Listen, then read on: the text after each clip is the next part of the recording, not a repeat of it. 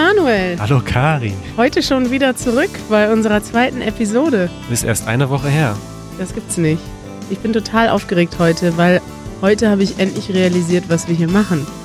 Wie, das hast du heute realisiert? Ja, letztes Mal. Wir arbeiten halt, da seit Wochen dran und du hast heute realisiert, was wir machen. Ja, weil letztes Mal haben wir einfach etwas aufgenommen und dann, ja, ich habe gar nicht so richtig an das Publikum gedacht.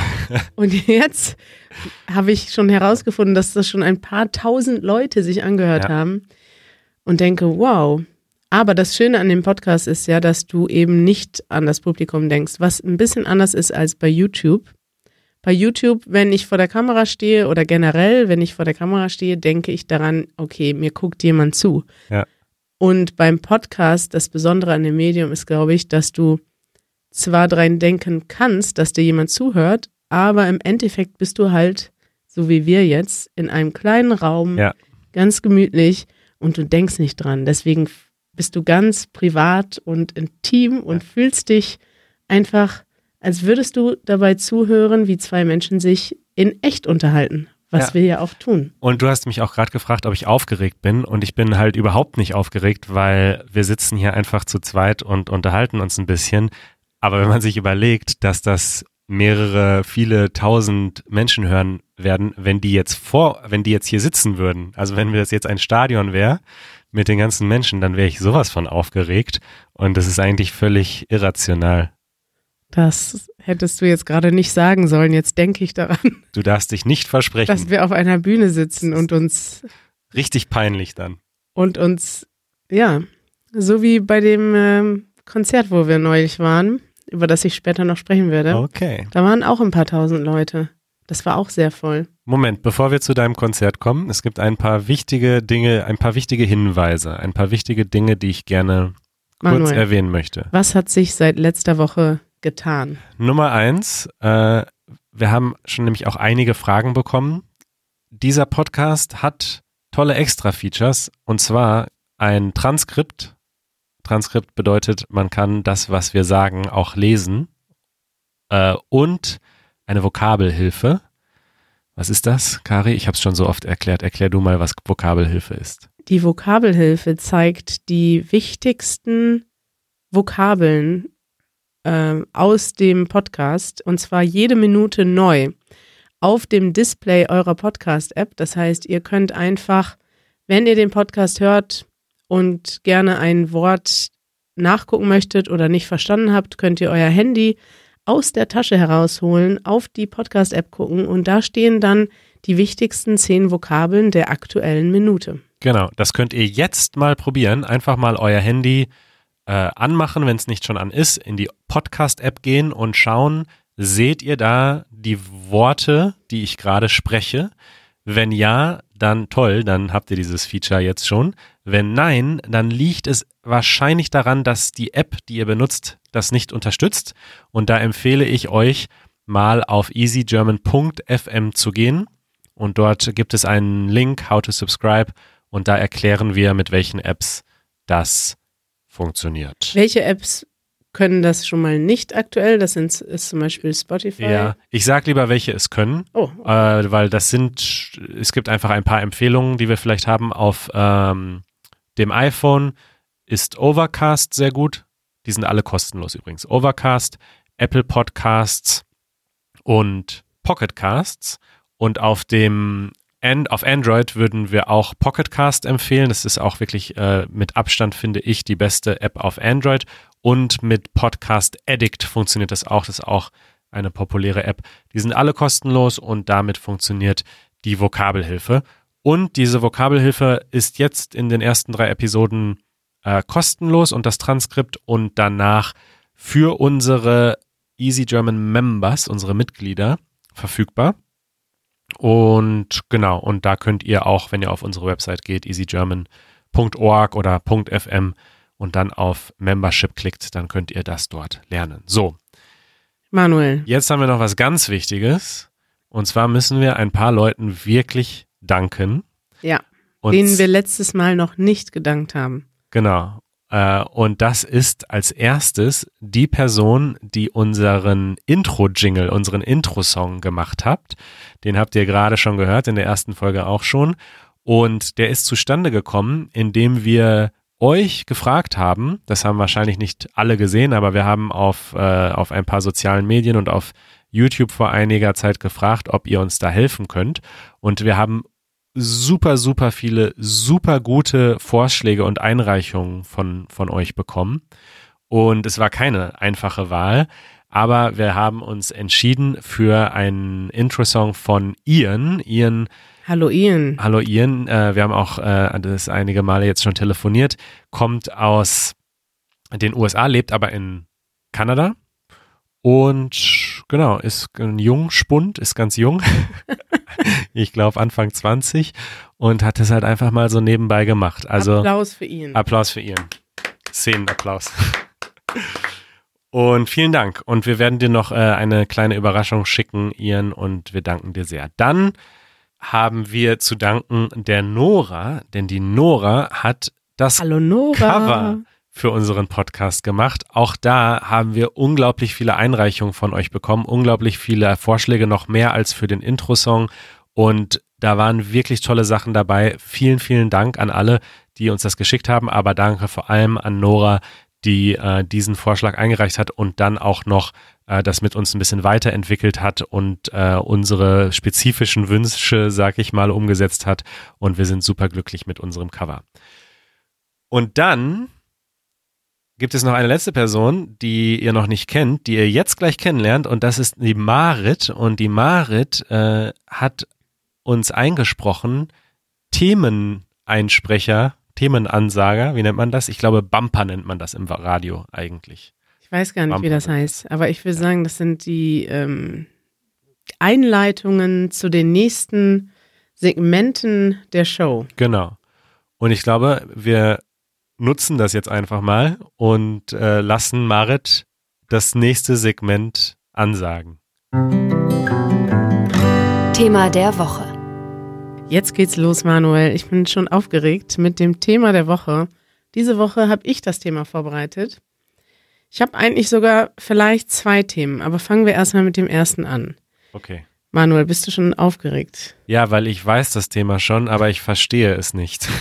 Okay, das Thema, um das direkt zu sagen, heißt David Hasselhoff. Und was verstehst du an dem Thema nicht, Manuel? Ich weiß nicht so richtig, wer das ist. Ich weiß, dass er äh, irgendwie mal auf der Berliner Mauer, als es die noch gab, Mhm. gespielt hat Ja? und irgendwie berühmt wurde dadurch, dass die Mauer gefallen ist.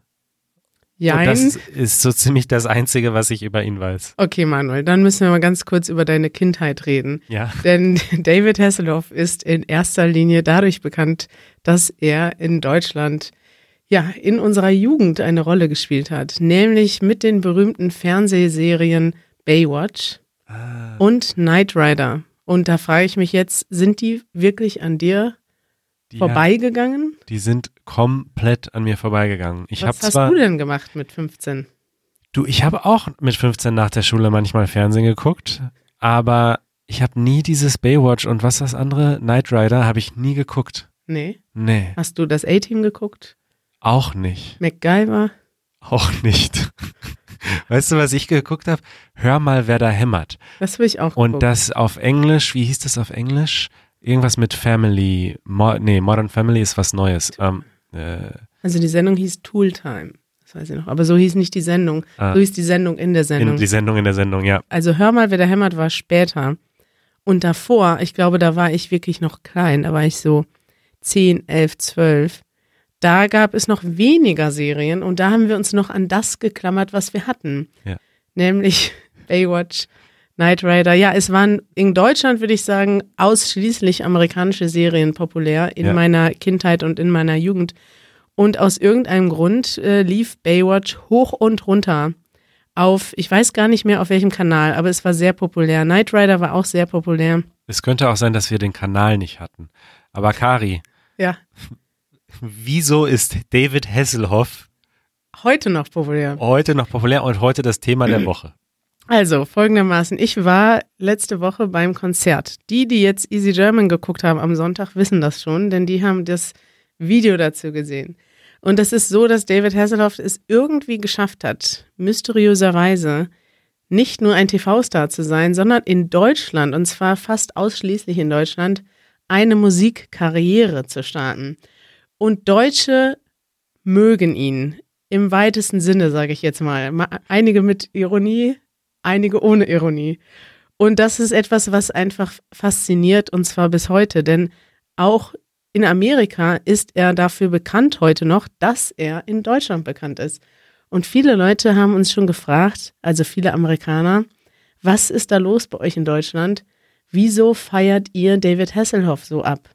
Was ist da los? Ja, und das wollten wir rausfinden. Deshalb sind wir zum Konzert gegangen. David Hasselhoff hat ähm, ja vor einigen Tagen zum Tag der deutschen Einheit, 30 Jahre Mauerfall ist jetzt gerade, und zum Tag der deutschen Einheit hat David Hasselhoff es sich ne nicht nehmen lassen, in einem großen Stadion in Berlin zu spielen, das zufällig bei uns direkt gegenüber ist, nämlich die Max-Schmeling-Halle. Und da haben wir uns einfach mal davor gestellt und Interviews gemacht und sind dann sogar auch noch aufs Konzert reingekommen. Krass. Und das war der Hammer. Ich habe jetzt aber mal etwas recherchiert, damit ich dir ein bisschen Hintergrund gebe. Ja. Zwar auf Wikipedia. Ganz weit gegangen. Ja. Also, äh, weil ich mich das selber interessiert habe und ich gar nicht weiß, wie das gestartet ist. Also David Hasselhoff war eben bekannt vor allem durch die Shows und hat ein paar andere Sachen noch gemacht. Nebenbei widmete sich Hasselhoff seinem Hobby Singen und Tanzen und veröffentlichte zwei in den Vereinigten Staaten wenig erfolgreiche Alben mit Liebesballaden. Night Rocker 1985 und Loving Feelings 1987. So, dann sind ein paar Sachen passiert, bla bla bla. Durch einen Fernsehauftritt. Also er ist dann wohl 1988 ähm, sang er in einer Fernsehshow, bei der das Auto aus der Fernsehserie Knight Rider auf der Bühne präsentiert wurde, ein Duett mit dem Schauspieler Harald Junke. Aha. Also das war schon mal der große Start. Er ist in Deutschland aufgetreten mit dem Auto und Harald Junke, ein, ein deutscher Entertainer, der mittlerweile verstorben ist. Und dann passierte Folgendes. Durch einen Fernsehauftritt wurde die Schwiegermutter des deutschen Produzenten Jack White, nicht zu verwechseln mit Jack White von den White Stripes, der heißt nur so, ist auch Musikproduzent, produziert allerdings deutschen Schlager, auf David Hasselhoff aufmerksam, aufmerksam geworden und empfahl White eine Zusammenarbeit mit Hasselhoff. 1989 nahm Hasselhoff mit ihm zusammen das Lied Looking for Freedom auf, das nach einem Auftritt in der Fernsehsendung Wetten das in Deutschland teilweise über 70.000 Mal am Tag verkauft wurde und für acht Wochen dem, den ersten Platz der Hitparade belegte. So, das ist quasi der Ursprung der ganzen Geschichte.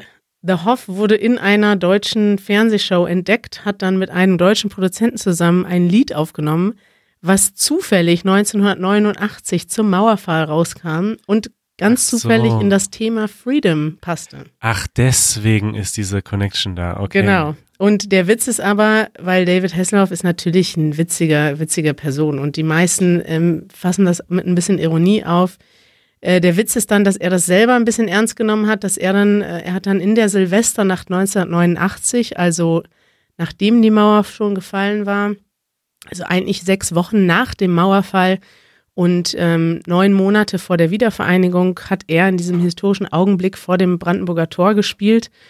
Und dort stand die Mauer aber noch. Und es gibt so eine, es gibt ein Video davon, wie er auf so einem Kranwagen steht, nach oben gefahren wird. Und es sind wirklich, ich habe gerade gelesen, 500.000 Menschen waren da an der Berliner Mauer, die vor und hinter und auf der Mauer standen. Und er spielt I've been looking for freedom. Und das war so etwas wie eine Hymne zum Mauerfall. Und dieses Ding ist einfach so im Gedächtnis geblieben, dass er bis heute, sagen manche Menschen, als Scherz muss ich jetzt hinzufügen, dass wegen David Hasselhoff die Mauer gefallen ist. Manche glauben das aber sogar wirklich. Obwohl es sechs Wochen später war, sein Auftritt sozusagen. Richtig, ja. ja. Ich bin dir sehr dankbar, dass du das mir erklärt hast, weil das ist eine von diesen Dingen gewesen, Kennst du das, wenn man so weiß, hier gibt es ein Thema, Das, das wissen alle. Alle wissen, was da los ist. Und ich weiß es nicht. Und es ärgert einen so ein bisschen, dass man das nicht weiß, aber man hat, es ist einem nicht wichtig genug, es zu recherchieren. Ja. Und endlich weiß ich, was Sache ist mit David, Hef David Hasselhoff. Also bei uns war das tatsächlich so, dass wir David Hasselhoff noch bis in unsere 20er Jahre verehrt haben oder eigentlich nach wie vor, aber mehr so als, naja, du weißt ja, Deutsche sind nicht besonders, na, die haben es nicht so mit Bewegung, Rhythmus, Musik, Humor, all die Sachen, die anderen Menschen einfach fallen, fallen den Deutschen schwer. Und da ist es einfach bei einer Party, kommt das immer ganz gut, wenn man Musik spielt, die so lächerlich ist, dass dazu jeder tanzen Ja. kann. Deshalb ist, glaube ich, The Hoff auch in The Hoff wird er genannt. The Hoff. so wird er genannt. Deshalb, also ich möchte ihn jetzt nicht verunglimpfen und sein Lebenswerk nicht Spricht er. Deutsch? Hört er uns eventuell zu? Er spricht, glaube ich, nicht so viel Deutsch. Ich war jetzt gerade beim Konzert und Ja. da hat er nur Dankeschön, Dankeschön geschrien. Dankeschön. Ja, also er kommt auf Partys gut an. Er hat auch einige wahnsinnig äh, witzige Videos produziert vor in einer Greenbox, wo er dann davor tanzt und die Videos, die erstrecken sich in unfassbar vielen Fantasien, was man so machen kann mit einer Greenbox und mit ja, Ja. also es gibt ein Video, da da tanzt er, dann fliegt er, dann wird er selbst, vermehrt er sich auf dem Bildschirm. Also man sieht plötzlich mehrere fliegende David Hasselhoffs. Ja. Dann hält er einen Würfel in der Hand, der sich dreht. Das werden wir verlinken, dieses Video. Hält dann, dann werden aus dem Würfel plötzlich zwei Würfel. In den Würfeln, die sich drehen, in seiner Hand, ist nochmal David Hasselhoff drin. Geil. Also da wurden wirklich alle Special Effects benutzt, die man nur benutzen kann. Ich könnte da stundenlang drüber reden, denn es ist ein, eine Faszination, die sich um diesen Menschen herum rankt. Und als wir dann beim Konzert waren, ist uns dann auch, also ich bin sehr gespannt auf die Reaktionen auf das Video. Wir nehmen ja diese Episode jetzt am am Freitag auf, am Sonntag kommt das Video raus, das Video ist schon geschnitten und das Video musst du dir vorstellen, wir interviewen Menschen und es ist so 30 Prozent komplette Ironie Ja. mit ernstem Gesichtsausdruck. 30 Prozent der Leute sind einfach nur besoffen und feiern Ja. Und 30 andere Prozent, die nehmen das schon relativ ernst, was da passiert. Ja, da kann ich dir jetzt schon sagen, dass das niemand verstehen wird, weil äh, Hashtag Literal Internet, also ich habe leider schon sehr häufig die Erfahrung gemacht, dass Ironie im Internet nicht verstanden wird von den allermeisten Leuten. Ich glaube, da wird es viele interessante Kommentare geben. Unterschätzt unsere Zuschauer nicht, Manuel. Das tue ich auch nicht, aber ja. Ja, das, ich glaube, dass es auch sehr schwierig ist, wenn man sowieso das ganze Thema nicht kennt, zu Ja. verstehen, was da passiert. Aber wir haben, ich glaube, ein witziges Video draus gemacht, wo wir auch einige Videos und einige Szenen aus der Halle zwischendurch einblenden. Ich möchte jetzt mal kurz was vorspielen. Okay. Ich war nämlich sehr überrascht, was dann tatsächlich, ich habe mich wirklich gefragt, wer geht da hin? Ja. Wer geht zum David Hasselhoff-Konzert? Man muss dazu sagen, einige Leute wie ich, die wären da auch gerne hingegangen. Ich würde aber niemals 65 bis 85 Euro für eine Karte ausgeben. Also es Wie war seid ihr denn da reingekommen?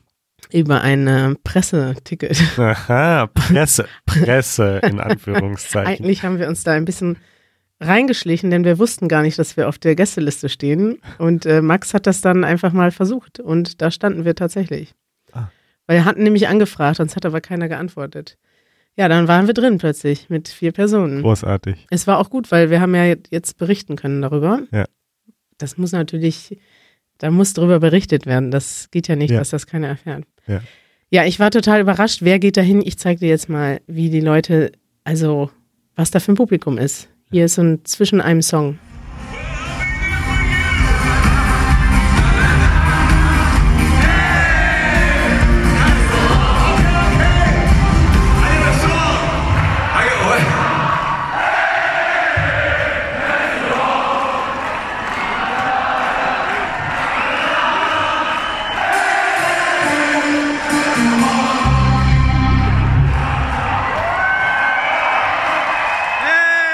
Der Wahnsinn.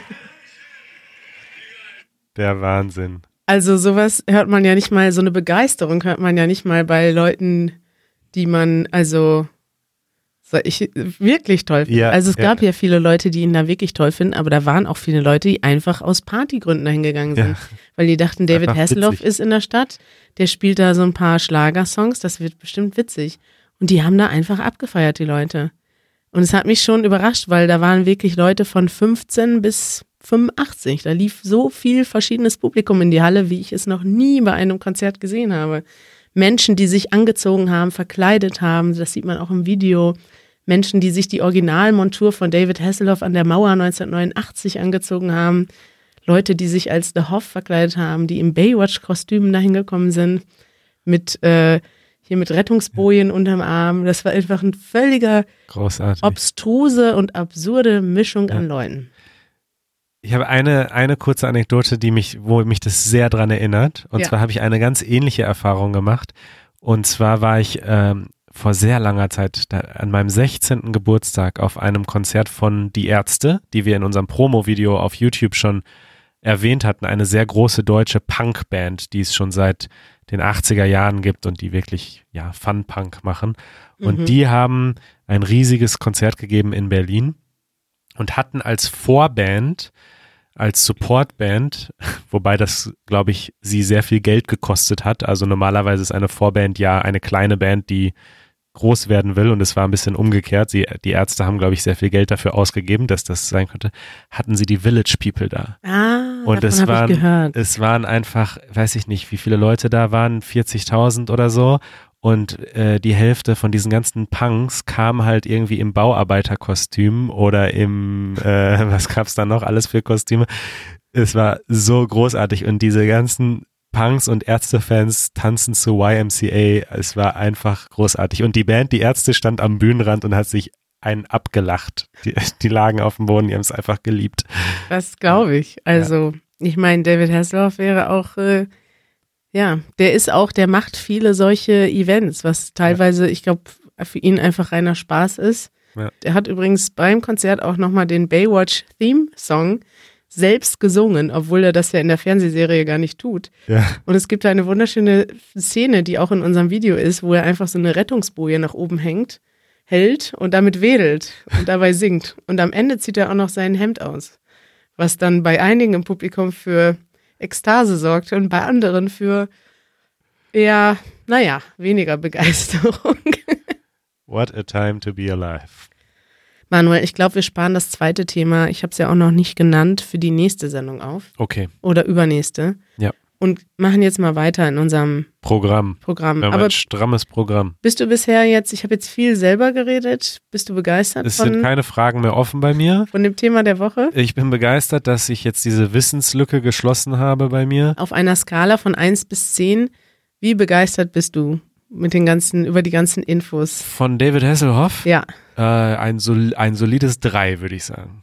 Hm. Also ich bin sehr zufrieden, dass ich das jetzt weiß, aber ich muss mich jetzt auch nicht noch weiter mit dem Thema, glaube ich, beschäftigen. Na gut, dann kommen wir jetzt wohl zur nächsten Kategorie. Eine schwierige Entscheidung. Und zwar ist meine Frage heute an dich. Würdest du lieber für den Rest deines Lebens David Hasselhoff Musik hören oder nur noch Bananen essen dürfen? Oh mein Gott. Darf ich ein paar Verständnisfragen vorher stellen? Ja, gerne. Also nur noch Bananen essen, das heißt, ich kann immer noch trinken, was ich möchte, aber alle meine Mahlzeiten bis zum Rest meines Lebens sind nur noch Bananen. richtig.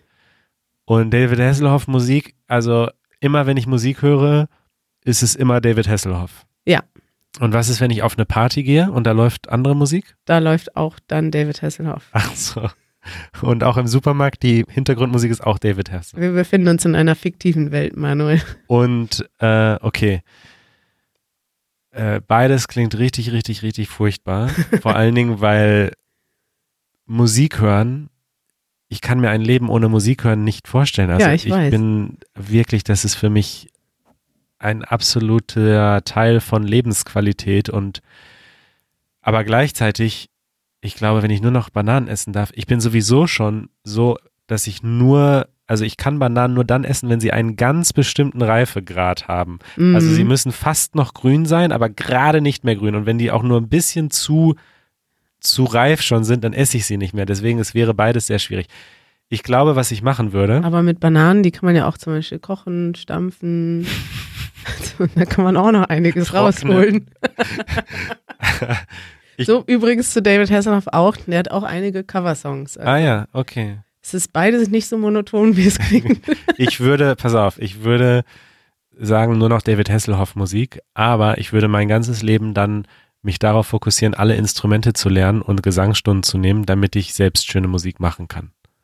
Ah, das ist, ist das legal in meiner fiktiven Welt? Da muss ich kurz Das drüber hättest du nachdenken. qualifizieren müssen. Also das, das ist meine Antwort. Ja, ich hoffe, The Hoff, falls du uns jetzt hörst, ich hoffe, du freust dich über diese Antwort von Manuel.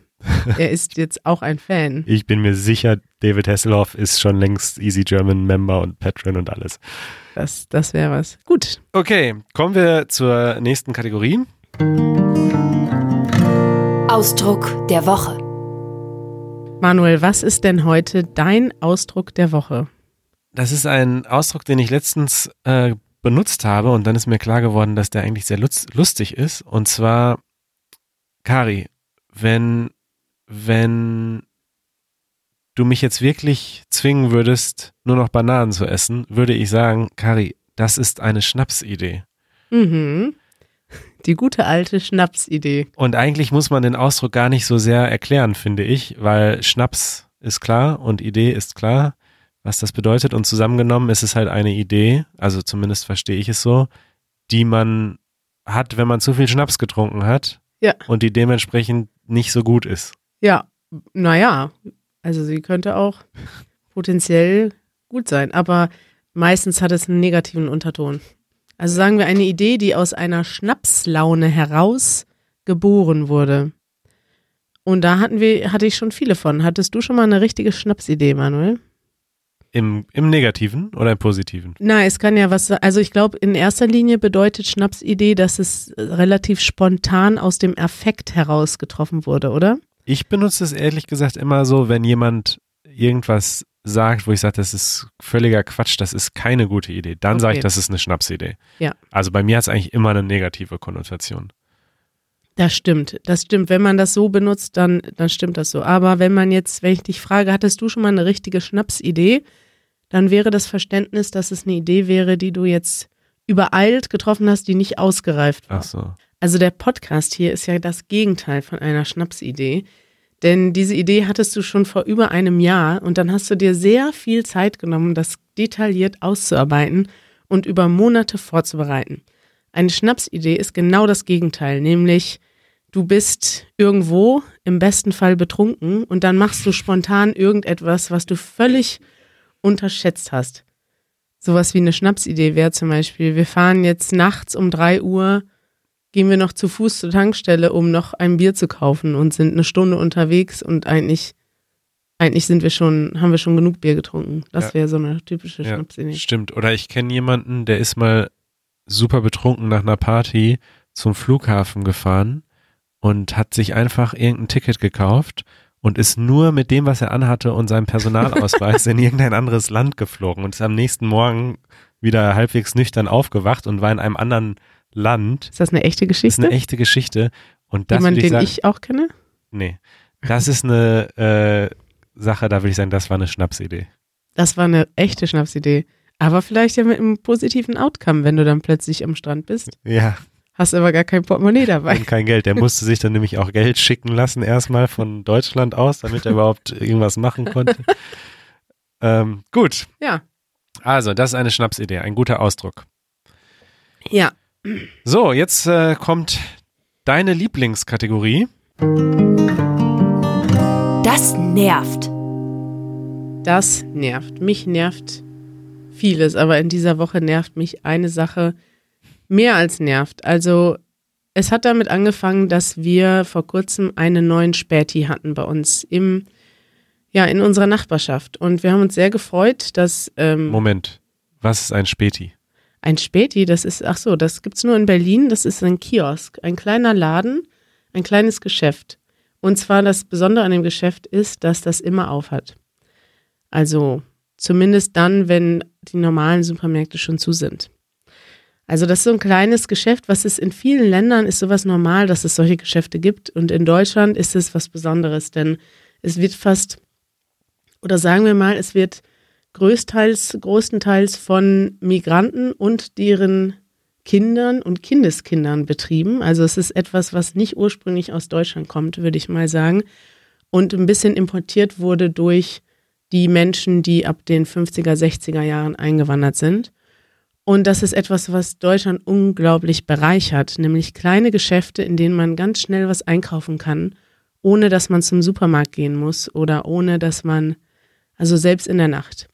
Dort, wo wir in Berlin wohnen, kann ich rund um die Uhr alles kaufen. Ich kann zum Beispiel mitten in der Nacht sagen, ich will jetzt, weiß ich nicht, ich will mir jetzt äh, Nudeln kochen oder ich brauche jetzt neues Klopapier und dann kann ich um drei Uhr nachts einfach um die Ecke gehen und dort ist ein Geschäft, was auf hat. Und jetzt ist es so, dass tatsächlich, ja, das Problem ist, dass das Ordnungsamt anfängt, diesen Läden zu sagen, ihr dürft sonntags nicht mehr aufhaben. Sonntags muss man sagen, ist ein Tag, alle die von euch, die in Deutschland. Der heilige Sonntag. Die in Deutschland schon mal waren oder leben, wissen das. In Deutschland ist am Sonntag alles geschlossen. Und ich kenne wenige Länder, wo das so ist, aber ich glaube, Deutschland ist fast das einzige Land, was ich kenne.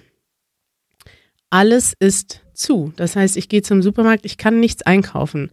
Und das liegt tatsächlich in Deutschland daran, ursprünglich hat es auch was mit der, ja, mit dem christlichen Kalender zu tun. Sonntag ist ja der Ruhetag und der Tag, wo man in die Kirche geht. Es hat aber seit dem Anfang des 20. Jahrhunderts oder das Ende des 19. Jahrhunderts hat es vor allem arbeitnehmerrechtlich. Also man hat sonntags die Geschäfte geschlossen, weil man möchte, dass alle Menschen in Deutschland eine Möglichkeit haben, einen Tag auszuruhen und dann auch ihre Familien zu sehen. Das heißt, niemand soll an dem Tag arbeiten müssen. Was natürlich heutzutage, also über 100 Jahre später, schon eine utopische Geschichte ist. Denn jeder, ja, in, also viele Menschen arbeiten sonntags, weil sie es, entweder weil sie es müssen, weil sie Zugschaffner sind oder Arzt sind oder Krankenschwester oder auch weil sie es wollen, weil sie vielleicht selbstständig sind, weil sie wie wir an einem Sonntag unsere Episode rausbringen. Und dann ist es schon mal irgendwie komisch als Gesellschaft zu sagen, so am Sonntag müssen alle ruhen, deshalb können auch die, die arbeiten müssen oder wollen, nicht in den Supermarkt gehen. Okay, lange Rede, kurzer Sinn. In Deutschland gibt es dieses Gesetz. In Berlin wurde dieses Gesetz nicht so ernst genommen lange Zeit lang. Und jetzt gibt es plötzlich eine Bewegung in der Politik, die das umsetzen möchte. Und die zwingt tatsächlich jetzt seit einigen Wochen die Spätis dazu, sonntags zu schließen. Und gestern waren wir noch bei dem Späti bei uns unten vor der Tür und haben dort einen, ja eigentlich vor kurzem erst einen neuen Späti-Inhaber bekommen und sehr schnell sehr lieb gewonnen. Murat heißt er, ist auch Berliner, ungefähr so alt wie ich, würde ich mal sagen. Und hat diesen Späti mit sehr viel Liebe geführt und übernommen, der da vor der Tür ist. Und wir gehen da sehr gerne hin, um abends mal ein Bier zu trinken oder einfach schnell was zu kaufen. Und der macht jetzt seinen Späti nach wenigen Wochen oder Monaten wieder zu, weil er sagt, ja, wenn er Sonntag schließen muss, kann er sich das nicht mehr leisten. Ja, weil die Spätis ja natürlich auch gerade von dem Sonntag leben, weil da eben alle normalen Supermärkte zu haben und dann da haben da das ist der Tag, an dem die Spätis ihr Geld verdienen und wenn sie jetzt am Sonntag zumachen, was ist denn dann das Geschäftsmodell? Weil man sollte dazu sagen, dass in den Spätis, was übrigens für Spätkauf die Abkürzung ist, ähm, die Dinge natürlich ein bisschen teurer sind als mhm. im normalen Supermarkt. Also man bezahlt dafür, dass man jetzt mitten in der Nacht einkaufen kann, bezahlt man halt einfach ein bisschen mehr. Und wenn ich jetzt aber natürlich am Montagnachmittag was brauche, gehe ich schon in den Supermarkt. Und deswegen haben die Spätis dann nicht wirklich eine Chance zu überleben. Ja. Also im Prinzip machen die ihr Hauptgeschäft abends, nachts oder eben am Wochenende, vor allem am Sonntag. Und ja, ja. Ehrlich gesagt, ich habe mich jetzt nicht, noch nicht so ganz tief damit beschäftigt, was da, ähm, ja, was da die politischen Positionen sind. Ich weiß nur, dass die meisten Parteien dagegen sind und sich da nicht, also die Späti-Besitzer haben keine Lobby. Und das Ding ist aber, dass es, glaube ich, sehr viele Menschen in Berlin betrifft und auch in anderen Städten wahrscheinlich, die das noch gar nicht gemerkt haben, mhm. dass jetzt demnächst Schluss ist. Also, dass viele Spätis schließen werden, dass die meisten, also alle Spätis am Sonntag zu haben werden. Und dann ist es gar nicht mehr möglich, sonntags zum Mauerpark, Flohmarkt zu gehen und ein Bier zu kaufen irgendwo auf dem Weg oder irgendwo hinzufahren. Wenn man mal sich in Berlin bewegt, da sind viele Menschen sonntags unterwegs und die wollen schnell einen Snack kaufen, ein Wasser kaufen, ein Bier kaufen und das geht dann nicht mehr. Es klingt so, als wäre der Grund, dass es einfach kein Gesetz gibt, was sie mit einschließt. Und Ja. man hat das einfach jahrzehntelang, hat man gesagt, ah, ist egal. Und jetzt sagt man halt, nee, ist nicht egal. Und es fehlt irgendwie der Wille jetzt in der Politik, einfach ein Gesetz zu machen, in dem man sagt, hey, wir wollen das aber, dass es das in dieser Stadt gibt. Und Ich bin auf jeden Fall jetzt schon auf Protest gebürstet und möchte mich demnächst ausführlicher damit auseinandersetzen. Denn ich vermisse Murat jetzt schon. Ja. Okay, ein gutes Thema. Da haben wir ein bisschen etwas über Berlin gelernt und die Kultur hier und gleichzeitig, dass die Deutschen wirklich manchmal ein bisschen regelbesessen sind. Ja. Das kann man wirklich so sagen. Regeln, Regeln, Regeln, nichts als Regeln. Hauptsache Regeln. Der Sinn wird später nachgefragt. Du siehst, ich bin sehr angepisst von dem Thema. Das war jetzt der erste Späti in meiner Umgebung, wo der wirklich, wo wir einfach schon so Freundschaft geschlossen haben. Da hat man die Nachbarn kennengelernt. Der hatte immer glutenfreies Bier für mich. Der hat schon immer gesagt, da drüben ist dein Bier, Karina, wenn ich reinkam. Ja, ja, ich glaube, das ist wirklich, das, das, das weiß man vielleicht nicht oder das können sich Leute, die auch nicht in Berlin wohnen, vielleicht nicht so vorstellen, dass ein Späti halt nicht nur ein kleiner Supermarkt ist, der später aufhat, sondern dass das wirklich so eine kulturelle Sache ist, dass man, dass da halt meistens derjenige, der den Laden besitzt, auch fast immer selbst arbeitet, dass man den kennt mit Namen, dass der einen vielleicht kennt. Das ist halt was ganz anderes. Das ist wirklich, ja, das ist einfach was Schönes. Das ist nicht einfach nur ein Supermarkt, der jetzt weg ist. Mhm. Okay, kommen wir zu etwas Schönerem. Das ist schön. Was war denn schön diese Woche bei dir, Manuel? Ah, ich habe etwas äh, mir aufgeschrieben, Kari, das klingt vielleicht ein bisschen kitschig oder pathetisch, ich weiß es nicht. Aber es ist einfach, war mir ist das so klar geworden, gerade in der letzten Zeit. Ich war ja lange auf Weltreise und bin jetzt erst seit einiger Zeit wieder in Deutschland und habe dadurch jetzt ganz viele Freunde, die ich lange nicht gesehen hatte, wiedergesehen. Und ich habe einfach gemerkt, was das für ein unglaubliches Glück ist, wenn man Freunde hat. Also ja, Wahnsinn, ne? ja, also wie viel einem gute Freunde geben und wie wichtig das ist, Freunde und Freundinnen zu haben, mit denen man irgendwie abends mal ein Bier oder ein Moskau Mule trinken kann und Durch dick und dünn gehen kann. ja, und über alles reden kann. Mit denen man Pferde stehlen kann. Das sind alles Ausdrücke der Woche, die wir uns aufsparen für einen anderen Termin.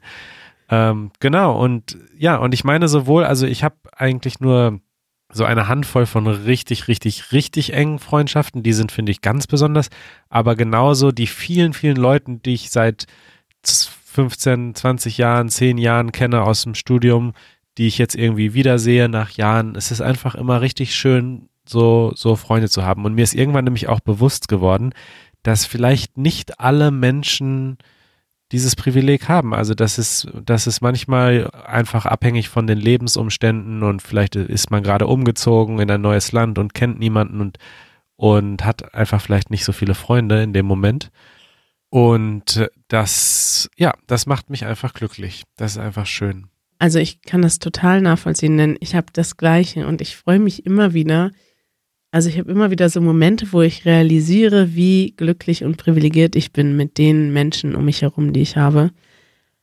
Und ich weiß aber auch, dass das von vielen Menschen so ist, die nach Deutschland kommen, dass sie das schwierig finden, hier Freunde zu finden.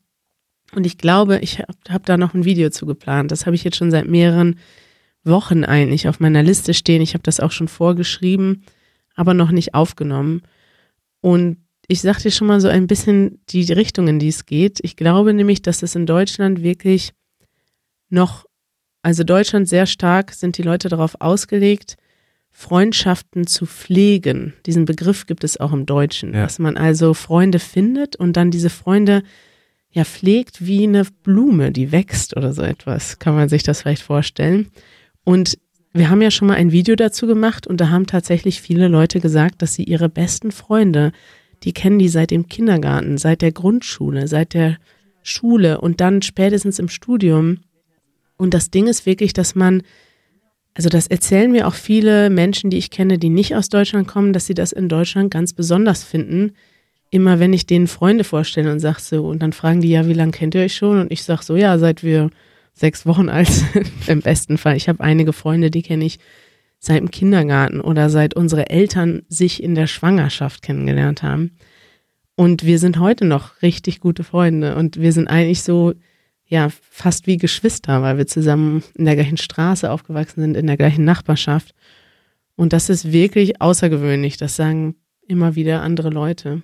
Und ich glaube, dass das in Deutschland so ist, dass man sehr darauf bedacht ist, Freundschaften zu pflegen und dass man deshalb auch nicht, gar nicht ständig auf der Suche ist nach neuen Kontakten. Und ja. das macht es für Leute, die hier neu hinkommen, in Berlin vielleicht nicht so stark, aber ich glaube in kleineren Städten viel mehr, das macht es richtig schwierig, ähm, ja, wirklich gute Freunde zu finden, weil viele Leute schon sehr stark damit beschäftigt sind, ihre alten Freundschaften zu pflegen und gar nicht erwarten, dass sie bei zufälligen Gelegenheiten in einer Kneipe oder auf einer Party oder so, dass sie da jetzt schnell neue Freunde finden. Ja, nee, ich glaube, das hast du gut beschrieben. Ich glaube, dass es vielleicht generell schwierig ist, im Erwachsenenalter neue Freundschaften zu machen, aber gerade in Deutschland ist das wirklich so, man hat seine Freundschaften und die pflegt man und jetzt neue Leute kennenlernen, ja, wenn es passiert, okay, aber die meisten Leute sind definitiv nicht so auf der Suche nach neuen Freunden und wenn man halt hierher kommt, äh, aus einem anderen Land oder selbst nur aus einer anderen Stadt, dann ist es vielleicht wirklich schwierig, wirklich neue Freundschaften zu finden. Aber mit ein bisschen Ausdauer und ich finde, es ist, also ja, du hast es gesagt, in Berlin ist es natürlich einfach, weil es so viele Meetups gibt und, und weil so viele Leute in der Situation sind. Also man kann dann einfach, es gibt glaube ich so ein Meetup, das heißt New in Berlin und da gehen 200 Leute hin, die alle sagen, ich bin hier ganz allein und brauche Freunde mhm. und dann findet man natürlich neue Freunde. Aber, aber klar, wenn man jetzt in irgendeinem Dorf ist, äh, in einem anderen Teil von Deutschland, ist das wahrscheinlich noch viel schwieriger. Ja, Sportverein. ist meine Empfehlung. Ja, ich, also ich werde auch einige Empfehlungen noch haben. Ich denke, das meiste geht tatsächlich über Hobbys. Ja. Mehr dann demnächst hoffentlich in meinem neuen Video How to Make Friends in Teaser. Germany. Sehr gut. Okay, kommen wir zu dem jetzt schon äh, liebsten Segment einiger unserer Zuhörerinnen und Zuhörer. Janusz philosophiert. Und diesmal haben wir Janusz gefragt, was bedeutet eigentlich Philosophie? Der Begriff Philosophie kommt aus dem Griechischen und bedeutet wortwörtlich die Liebe zu Weisheit. Oder ich behaupte, dass das gleichbedeutend oder ganz ähnlich ist, die Liebe zum Wissen auch. Und noch vor kurzem hat man das so ziemlich wortwörtlich genommen. Das heißt, jeder Wissenschaftler war gleich, gleichzeitig der Doktor der Philosophie. Ja? Humboldt war zuerst der Doktor der Philosophie und erst danach war er ein Geologe oder ein Biologe. Ja? Und ich verstehe das auch so ein bisschen. Ich interessiere mich für die Philosophie, aber im Grunde habe ich einfach ein großes Interesse an dem, was um mich herum passiert. Und ich will möglich alles wissen. Und äh, ich habe jahrelang Geschichten von bestimmten kulturellen oder wissenschaftlichen Phänomenen gelesen, wie zum Beispiel die Geschichte der Philosophie. Oder direkt danach die Geschichte der Kunst.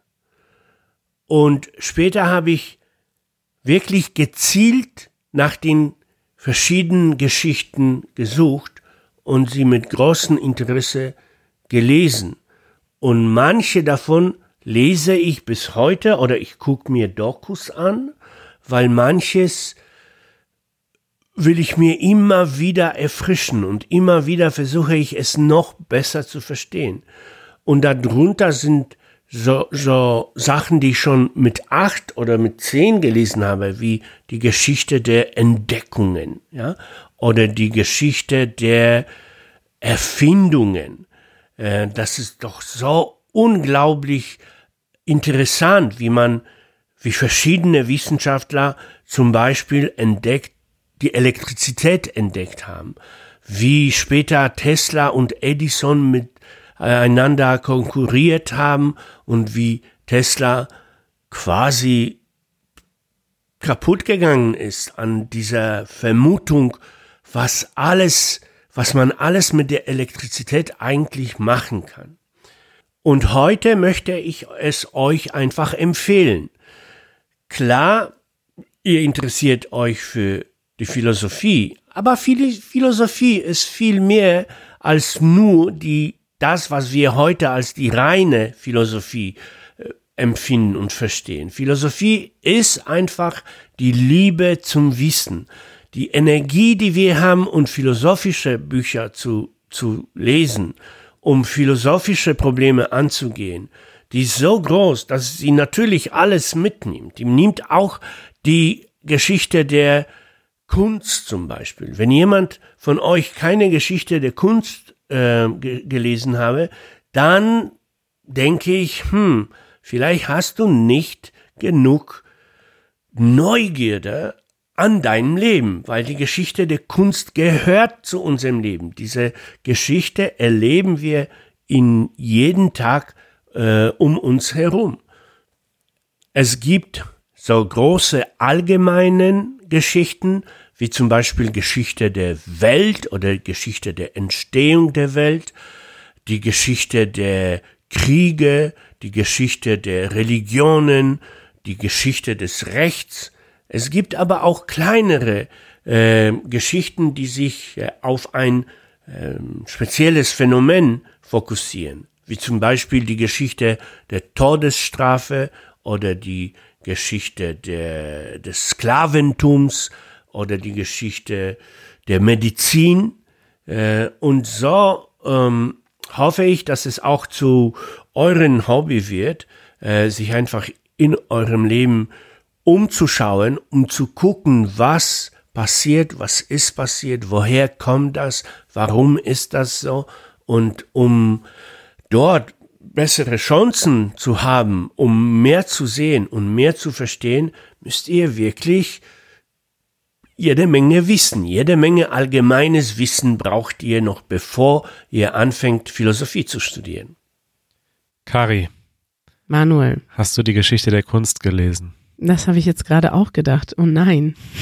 Ich habe die nicht gelesen. Aber ich muss sagen, also erstens fand ich das sehr interessant, weil ich das tatsächlich nicht wusste, was das Wort Philosophie bedeutet. Und wahrscheinlich habe ich das schon mal gehört, aber dann wieder ausgeblendet.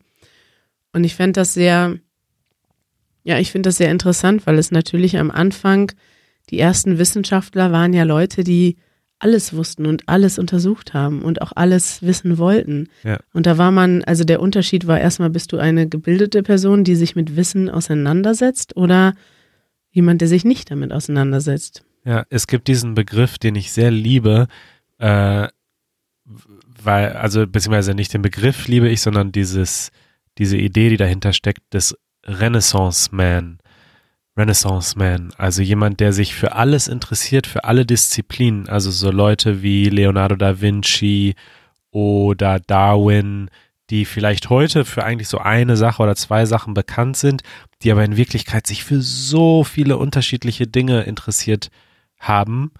Und ich glaube, Leonardo da Vinci, der hat ja irgendwie jahrelang nur Schmetterlinge äh, untersucht.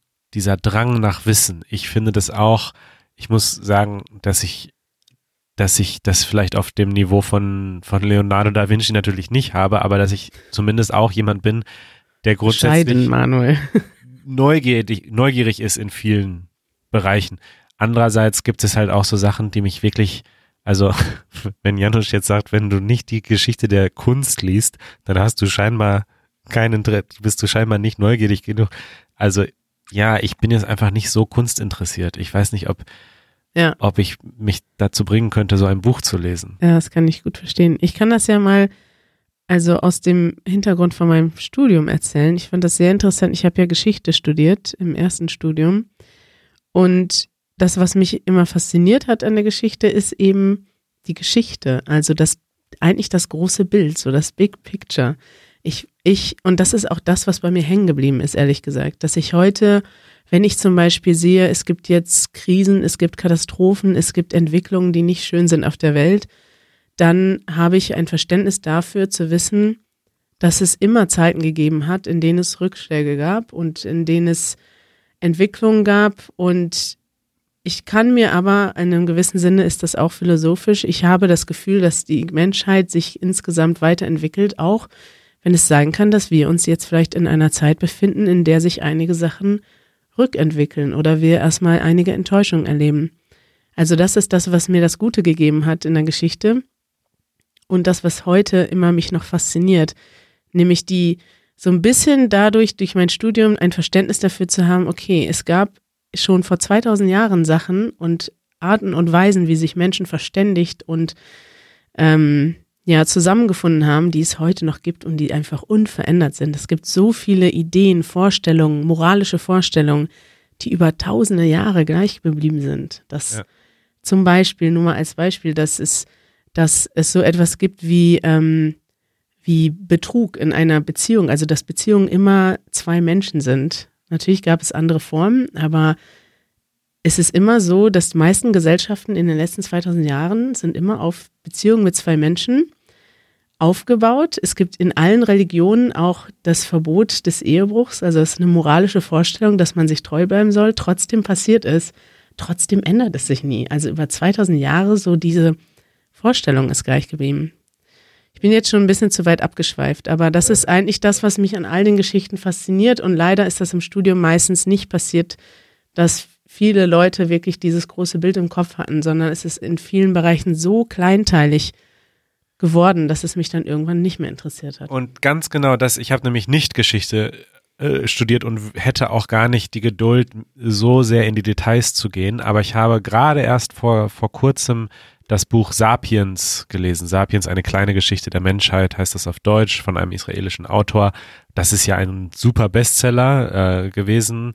Und das ist einfach so toll, weil es wirklich versucht, die gesamte Geschichte der Menschheit in einem nicht mal allzu dicken Buch zusammenzufassen. Und es ist so spannend geschrieben. Und genau wie du gesagt hast, es zeigt so Dinge auf, äh, die Erfindung des Geldes oder ähm, ja, wie die, die, die verschiedenen Revolutionen, die agrikulturelle Revolution, die industrielle Revolution und was da eigentlich für, für Kräfte am Werk waren und wie das unsere Gesellschaft verändert hat, das ist super spannend. So dieses Big Picture, was ist eigentlich passiert, ist so spannend, ja.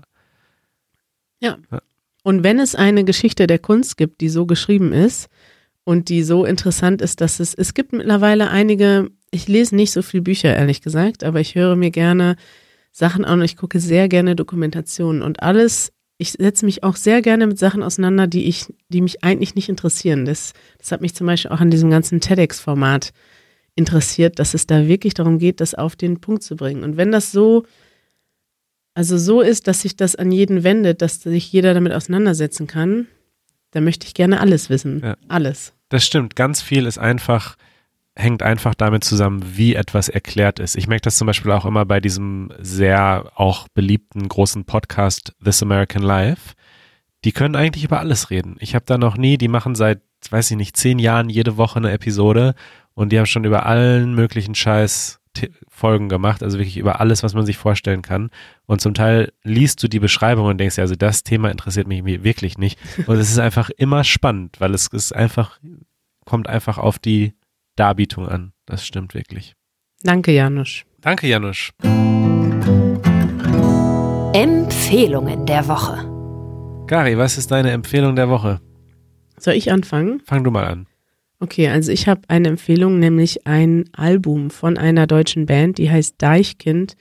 Und die haben jetzt vor kurzem ein neues Album herausgebracht, das heißt Wer sagt denn das? Dazu gibt es auch eine gleichnamige Single und Deichkind ist so etwas, also es ist eine Band, die ich sehr gerne mag und die schon sehr lange Musik machen. Es ist so ein bisschen zwischen, ähm, ja, kann ich gar nicht beschreiben, den Musikstil, so zwischen Elektro, Party und ähm, Tanzmusik und Rap vielleicht angelegt, so zwischen all den. Ich finde, Deichkind ist was ganz Eigenes. Man kann das eigentlich fast gar nicht fassen. Also diese Band hat fast, also Deichkind ist fast ein Genre, würde ich sagen. Die haben mhm. ihr eigenes Musikgenre erfunden, fast. Und es geht sehr weit ähm, auseinander zwischen, pa also die Bandbreite ist von Partymusik bis zu gesellschaftskritischer Musik, wobei die Songs sehr na, wie kann man das sagen?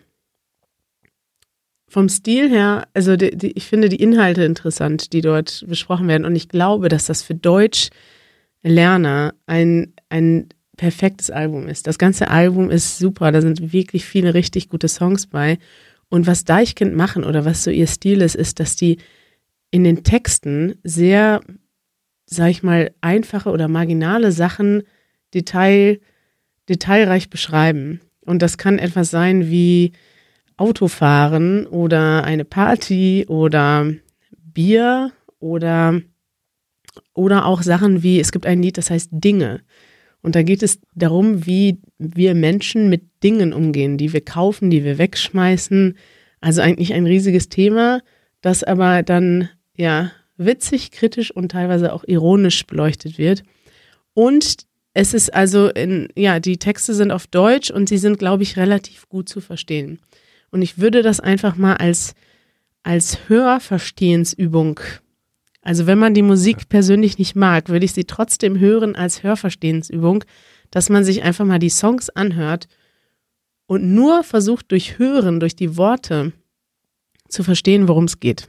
Ja, wobei ich sagen muss, das fällt, also selbst ich muss bei Deichkind aufmerksam zuhören. Wenn man das nur so im Hintergrund hört, dann versteht man eigentlich gar nicht, worum es gerade geht. Also es ist jetzt nicht so, ähm, ja, es ist schon poetisch fast auf eine Weise. Also die Texte sind jetzt nicht straightforward, sie sagen, was sie meinen, sondern es ist. Ja, doch eben, mit dem neuen Album ah, ja? schon stärker als früher. Okay. Ja. Und da geht es wirklich, es geht dann teilweise um banale Dinge, die auch banal beschrieben werden. Ja, okay. Und ich finde, das ist gerade das, was das ausmacht. Es ist eben nicht so, also das sind nicht so Sachen, die total doppeldeutig oder ah, poetisch okay. sind, wie in vielen, vielen anderen Genres oder vielen anderer Musik, sondern da sind wirklich teilweise macht die Sachen halt aus, dass die Sachen einfach so benannt werden, wie sie sind. Und ja. Okay. Gut. Ich werde mir das Album anhören. Mach mal. Und wir werden es verlinken in den Shownotes und äh, heutzutage muss man ja gar nicht in den Plattenladen gehen, sondern kann das einfach im Internet hören. So sieht's Egal, aus. Egal, wo man ist. Super. Egal, wo man ist. Meine Empfehlung der Woche ist viel langweiliger im Vergleich zu deiner, aber vielleicht trotzdem gut. Und zwar, ähm, ich, ich mache ja jetzt jede Woche diese Vokabel Gute Einleitung. für unsere Zuhörerinnen und Zuhörer. Ja. Und natürlich auf diesem Handybildschirm, auf diesem Platz, den wir da haben, da ist natürlich immer Platz für eine Übersetzung. Und ich versuche immer die Übersetzung zu finden, die jetzt so, sagen wir mal, in dem Kontext, wie wir das Wort benutzt haben, am passendsten ist. Aber Sprache funktioniert ja so, dass ganz oft es mehrere Übersetzungen gibt für ein Wort und je nach Kontext halt eine, ein anderes Wort besser ist. Und deswegen braucht man ein gutes Wörterbuch. Und mein Lieblingswörterbuch, mein Lieblings-Online-Wörterbuch ist das von Pons. Es ist, glaube ich, eine deutsche Firma. Ich weiß es nicht, vielleicht auch nicht. Habe ich jetzt nicht recherchiert. Ist auch egal. Jedenfalls haben die eine kostenlose Version auf pons.eu. Das werden wir auch verlinken natürlich. 1978 in Stuttgart gegründet. In Stuttgart gegründet, okay. Und sie haben auf ganz, also ganz viele Sprachpaare. Also es ist nicht nur Deutsch, Englisch, sie haben wirklich ganz viele Sprachen.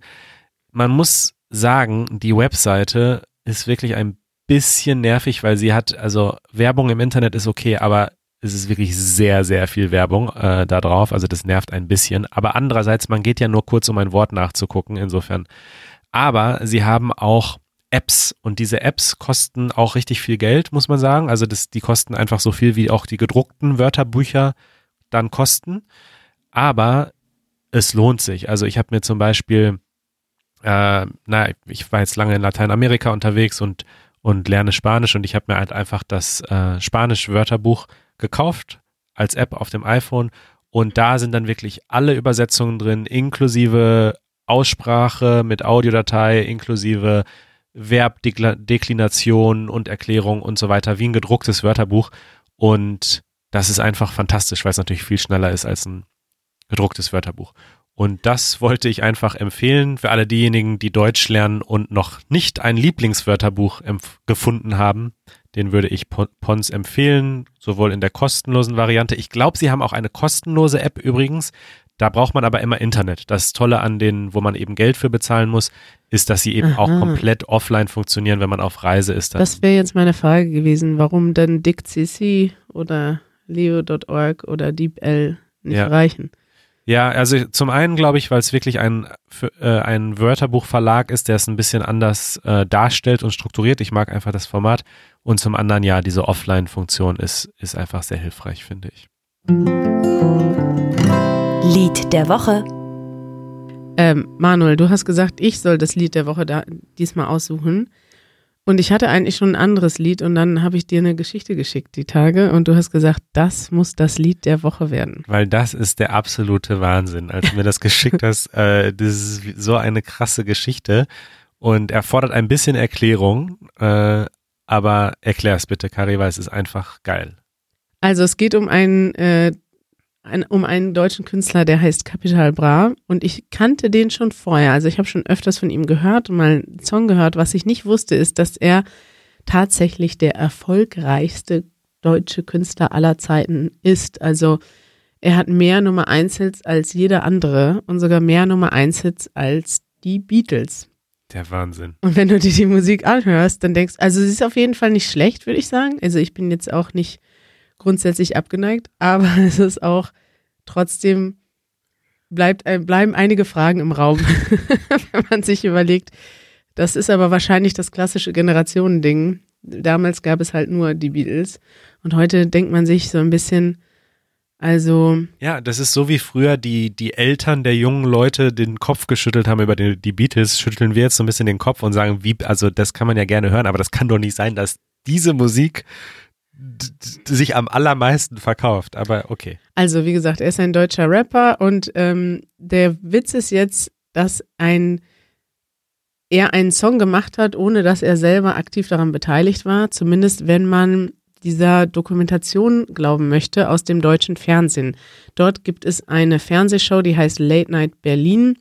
Das ist eine ja, Comedy-Show von Klaas Häufer Umlauf, der schon längere Zeit bekannt ist in Deutschland als einer der ja als einfach ein bekannter Comedian und der denkt sich immer einige ganz interessante Dinge aus. Weiß nicht, ob du die manchmal guckst, die Show. Nee. Ja, ist, ich sag mal, jetzt einige Sachen der Show sind nicht so, nicht so interessant, aber der hat einige richtig gute Beiträge und so, das ist jetzt einer der, der richtig guten.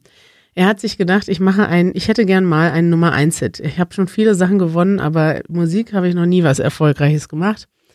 Und wie mache ich das natürlich? Mit einem Artist, mit einem Künstler, der für Nummer 1 Hits bekannt ist.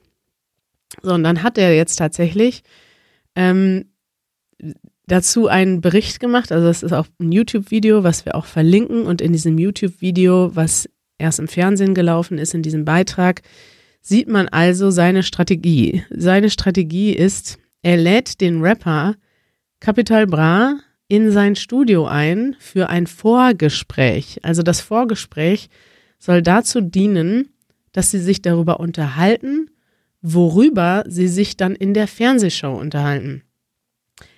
Ich weiß nicht, ob das üblich ist bei Fernsehshows, aber das ist eben die Story. Er kommt dahin und auf dem Weg wird er schon gefilmt. Während des Gesprächs wird er gefilmt und beim Wegfahren wird er nochmal gefilmt und verfolgt, wie er durch Berlin fährt. Alles mit versteckten Kameras. Mit versteckten Kameras. Und aus diesem Material will dann Klaas eben einen Nummer 1 Hit machen. Und zwar mit, mit den Worten von Capital Bra. Und dann der Witz dabei ist so ein bisschen, dass er ihm versucht, bestimmte Sachen in den Mund zu legen. Also er möchte gern, dass er bestimmte Sachen sagt. Und zwar die Sachen, die halt in seinen Rap-Songs sonst so Autos, Uhren, Drogen. Autos, Uhren, Drogen sind, glaube ich, die großen Kernthemen. Und das schafft er auch. Und das, wie er das macht, das ist ganz witzig. Diese Dokumentation dauert, glaube ich, knapp 20 Minuten.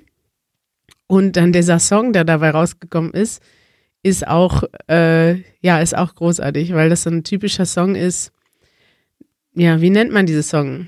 Also ein, ein Deutschrap. Deutschrap mit Autotune und es klingt einfach, es klingt wie ein professionell gemachter Song und dann sieht man aber so ein bisschen hinter die Kulissen, wie der gemacht wurde. Und das ist witzig, weil ich habe das Video erst, ich habe erst den Song gehört und dann das Making of und dachte so, ja, okay, die beiden haben zusammen einen Song gemacht. Nein. Also ich bin auch darauf reingefallen. ja. Ja, wir verlinken euch mal den Song.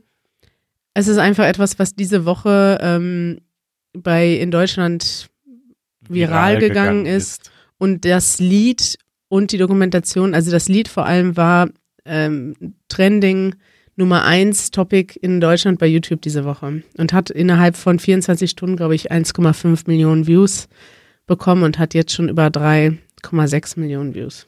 Ich würde empfehlen, es andersrum zu gucken, so wie ich, weil du hast es mir in der richtigen Reihenfolge geschickt. Erst die Doku gucken, was er da gemacht hat und dann das Lied, was sie draus gemacht haben. Und es ist wirklich eine sehr, sehr großartige Aktion. Gut, Manuel. Dann sind wir jetzt schon fast am Ende der Episode, aber wir haben noch was Wichtiges. Genau. Und das sind, Eure Fragen. Obwohl wir jetzt aufzeichnen, relativ kurz nach der Veröffentlichung unserer ersten Episode, haben wir schon ganz viel Feedback von euch bekommen.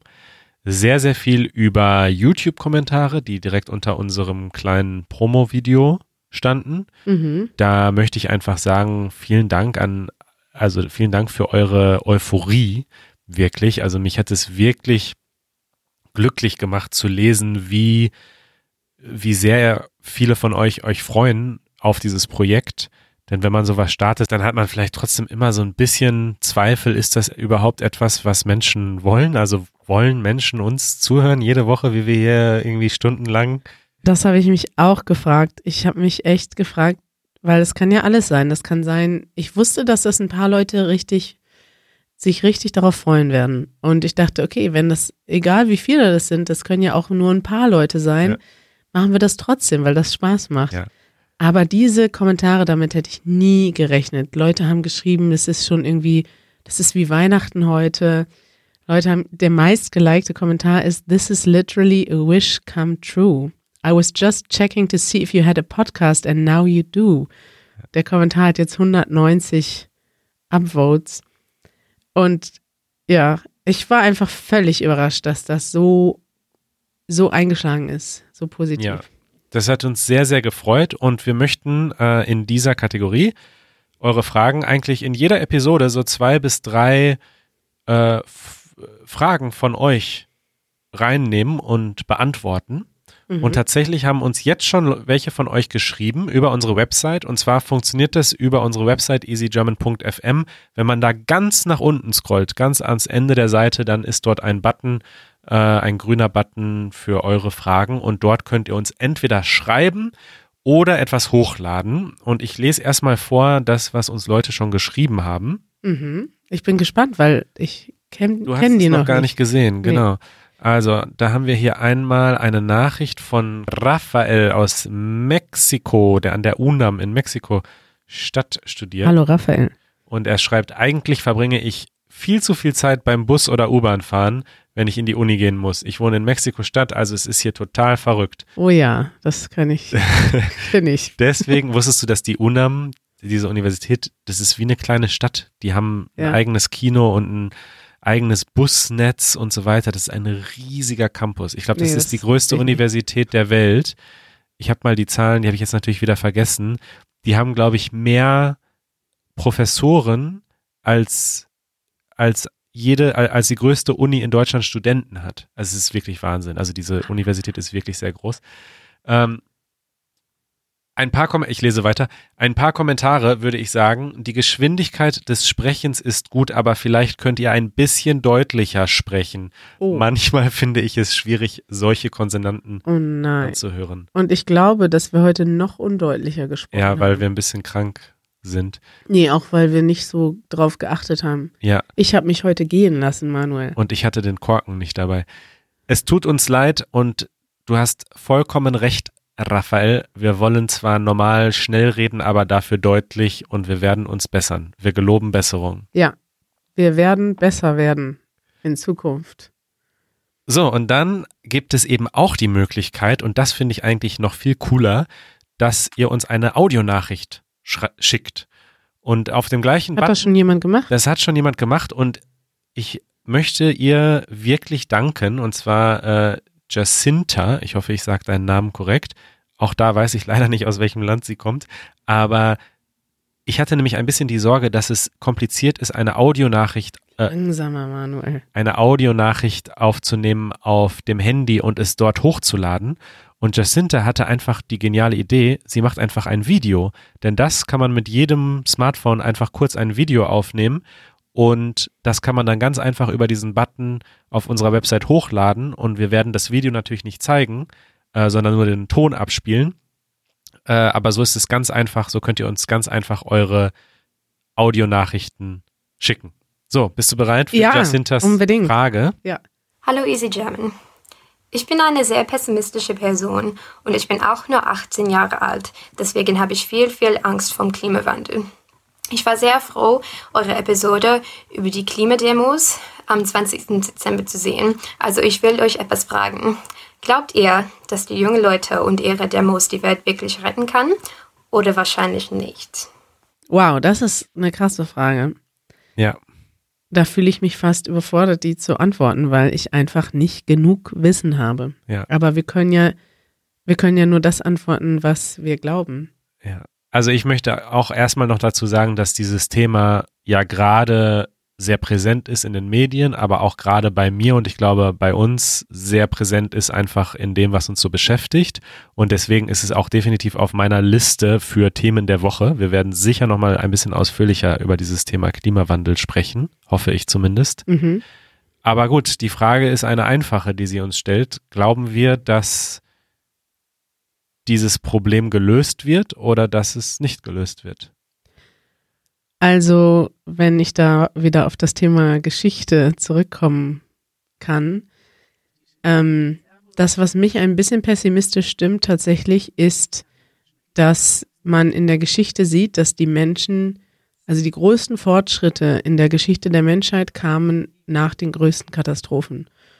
Und wenn man sieht, wie zum Beispiel heute, wie Europa zusammengewachsen ist, wie die ganze EU, das ist alles nach dem Zweiten Weltkrieg entstanden. All die Friedensinstrumente, die wir heute in Europa haben.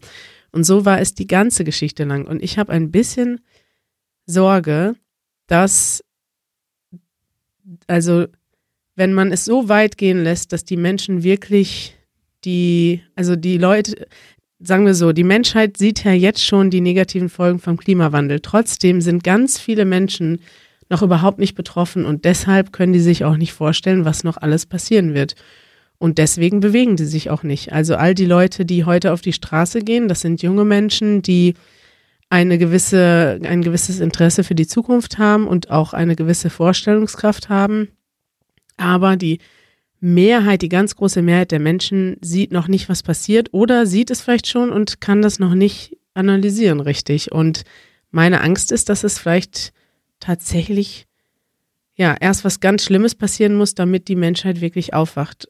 Aber ich bin an sich kein pessimistischer Mensch, deswegen würde ich trotzdem sagen, ja, die Menschheit kriegt das noch hin, auch wenn ich mir die wissenschaftliche Grundlage dazu fehlt. Ich sehe das ganz ähnlich wie du, Kari. Ich bin zwar grundsätzlich optimistisch und denke, ja, es solche, solche gesellschaftlichen Wandel, die dauern eine Zeit und ganz selten klappt das, dass es innerhalb einer Generation so ein Wandel stattfindet. Und wir sehen jetzt, dass die jungen Leute eben wirklich merken, hey, wir müssen jetzt was ändern. Und diese jungen Leute, die heute demonstrieren, die sind natürlich morgen die Politiker und Präsidenten. Und dann wird sich schon was ändern, denke ich.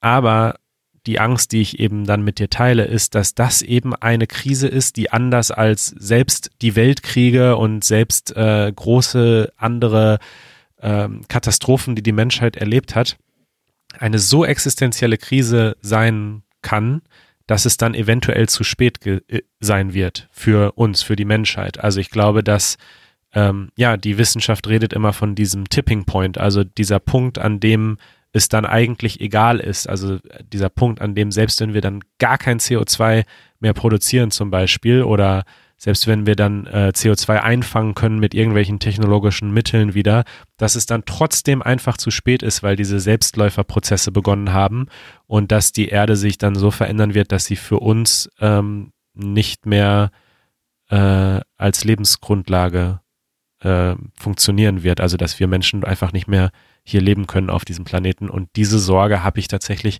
dass das passieren könnte. Und deswegen denke ich, dass das im Gegensatz zu vielen anderen Krisen ja, dass man nicht sagen kann, hey, wir warten ab und in 100 Jahren sieht die Sache schon ganz anders aus, so, dann gibt es in Europa keinen Krieg mehr, sondern hey, wenn wir jetzt nochmal 100 Jahre warten, dann wird es leider einfach zu spät sein. Ja, und ich frage, also das ist noch ein riesiges Thema, was wir nochmal einzeln aufmachen müssen. Unsere Episode ist jetzt schon lang, aber das ist wirklich eine Frage, die ich mir ständig stelle. Was ist jetzt das? Was soll man persönlich machen? Du bist auch jemand, der sich jetzt persönlich im Moment dafür stark engagiert und auch zu Protesten geht. Und die Frage ist, was macht das aus? Weil natürlich müssen die Menschen auf die Straße gehen. Natürlich kann sich nur dann was verändern, wenn gesellschaftlicher Druck aufgebaut wird und auch nur dann passiert überhaupt etwas. Gleichzeitig durch die Proteste jetzt, das ist auch eine bestimmte Gruppe und ein bestimmtes Klientel, das sich jetzt, das jetzt protestiert. Die werden zwar zum Beispiel in Deutschland von würde ich sagen, der Mehrheit der Bevölkerung unterstützt, aber eine sehr knappe Mehrheit.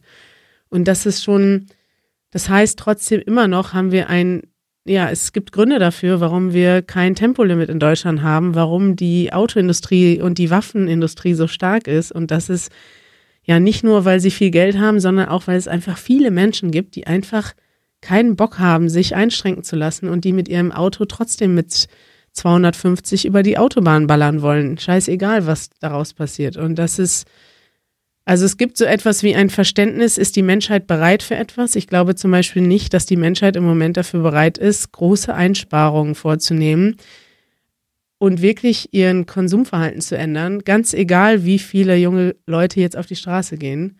Gleichzeitig weiß ich aber auch, dass der Punkt kommen wird. Also irgendwann werden sich alle Menschen dann wird es ganz klar sein, dass alle Menschen handeln müssen. Und dann, ja, ist natürlich die Frage, hat jetzt ein, ein Protest mehr oder weniger dazu beigetragen oder nicht? Weil ja. ich habe gerade mal geguckt, wann Greenpeace gegründet wurde. Das war 1971 in Kanada. Es gibt ja schon ein, zwei Generationen von Menschen, die als Kinder und Jugendliche protestiert haben und heute in Verantwortungspositionen sitzen. Und trotzdem ist ja noch nicht alles passiert. Also in den 80ern, in den 70ern, 80ern haben in Deutschland auch Menschen schon gegen den Klimawandel protestiert und die Leute sitzen ja heute auch in der Politik. Und gut, einige von denen machen jetzt natürlich was und die werden auch immer noch gewählt. Ja. Nein, ich, ich sehe das ähnlich. Ich glaube, dass es schon wichtig ist, dass man sich einsetzt. Ich glaube, dass das, was Fridays for Future macht, äh, sehr wichtig und definitiv auch einen Effekt hat auf die Politik und auf generell die Gesellschaften und die Menschen, die sich dann einfach anfangen, mit diesem Thema zu beschäftigen. Ich selbst bin diese Woche mit Extinction Rebellion auf die Straße gegangen und habe zivilen Ungehorsam geleistet, weil ich persönlich. Sehr gut, Manuel. Ja, das ist ein kontroverses Thema. Es gibt Leute, die denken, äh, das ist nicht gut, man soll sich an die Gesetze halten, aber die Idee ist dort eben so ein bisschen äh, zu sagen, hey, wenn ich bewusst diese Grenze überschreite und obwohl die Polizei sagt, ich muss jetzt aufstehen und von der Straße gehen und dann ich dann trotzdem da bleibe, dass das auch wieder in der Geschichte diese Momente waren, wo sich dann wirklich was geändert hat, wo dann wirklich die Politik gemerkt hat, oh, weil es war ja nicht nur ich, sondern es waren ja tausende Menschen, die dort saßen und die die Polizei wegtragen musste, einer nach dem anderen von der Straße, weil sie gesagt haben, wir bleiben hier sitzen und wir bleiben, wir werden uns auch hier weiter hinsetzen, bis sich was ändert. Und ich glaube, dass das schon wirkungsvoll sein kann. Aber auf einem globalen Level, das ist jetzt passiert in London und in, in New York und in Berlin und in ein paar anderen großen Städten, aber auf einem globalen Level teile ich deine Meinung, dass der wirkliche Wandel wahrscheinlich erst dann kommen wird, wenn wir die richtig großen Katastrophen sehen. Und das kann ja vielleicht noch ein paar Jahrzehnte dauern, bis es so richtig äh, ersichtlich ist. Und ja, und leider, ja. Also das ist jetzt zwar ein völlig beklopptes Beispiel, aber also man brauchte nicht eigentlich bis 1943 warten, um zu sehen, dass Hitler ein völliges völliges Monster ist. Und genauso ist es bei anderen Katastrophen. Man sieht die Sachen, die jetzt schon passieren und trotzdem gibt es dann noch keine Mehrheit, die dagegen ist und deswegen braucht es Leute, die aufstehen und was machen.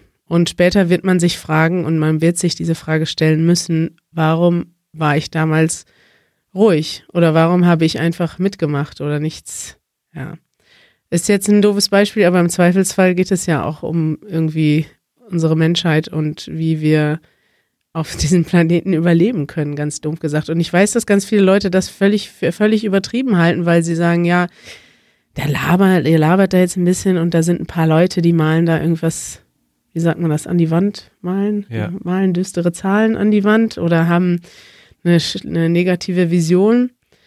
Aber es geht ja, es geht ja tatsächlich darum, dass, ja, dass, also, dass es den Klimawandel gibt, ist unbestritten und dass irgendwann der Punkt gekommen ist, dass, wo es zu viel wird, ist auch unbestritten. Man sieht das an so vielen Orten. Es gibt jetzt schon so viele Menschen, die in dort, wo sie leben wollten oder sollten, nicht mehr leben können, aufgrund von Hitze, Überschwemmungen, Dürre. Und es gibt jetzt schon Millionen von Menschen, die auf der Flucht sind, weil sie ihnen die Lebensgrundlage entzogen wurde. Und das wird ja, das Ja. wird einfach in ein paar Jahrzehnten wird es so katastrophale Ausmaße annehmen, dass man Ja. Ja, und abgesehen von diesen anekdotischen Beispielen, wo man es eben jetzt schon sehr konkret sehen kann, finde ich es einfach sehr wichtig, das sagt ja auch immer die Greta Thunberg, Unite Behind the Science. Wir müssen nicht auf diese Anekdoten schauen, wir müssen schauen, die Wissenschaft misst die globale Erderwärmung im Schnitt. Das bedeutet nicht, dass es in Berlin jedes Jahr jetzt ein Grad wärmer wird und wir das merken, sondern es geht ja um einen Durchschnitt von den, von den Polen bis zum Äquator und das können wir messen, da haben wir die Instrumente für und wir können auch sagen, was die Konsequenzen sind und da müssen wir der Miss Wissenschaft einfach vertrauen, wenn sie sagt, so ist es, Leute. Und wenn wir es nicht ändern, dann, dann werden schlimme Dinge passieren. Jetzt haben wir dieses Thema doch ein bisschen aufgemacht, aber okay, ähm, wir haben die Pandora-Box geöffnet. Mann. es ist einfach ein wichtiges Thema und wir kommen vielleicht nochmal drauf zurück. Oder? Ja, auf jeden Fall. Sind wir jetzt Klimaaktivisten, Manuel? Haben die Leute jetzt Angst, beim nächsten Mal Seit einzuschalten? einer Woche Podcast, jetzt sind wir Klimaaktivisten. Nein. Jetzt kriegen wir womöglich auch noch Nachrichten von Leuten, die es anders sehen, was auch völlig in Ordnung ist.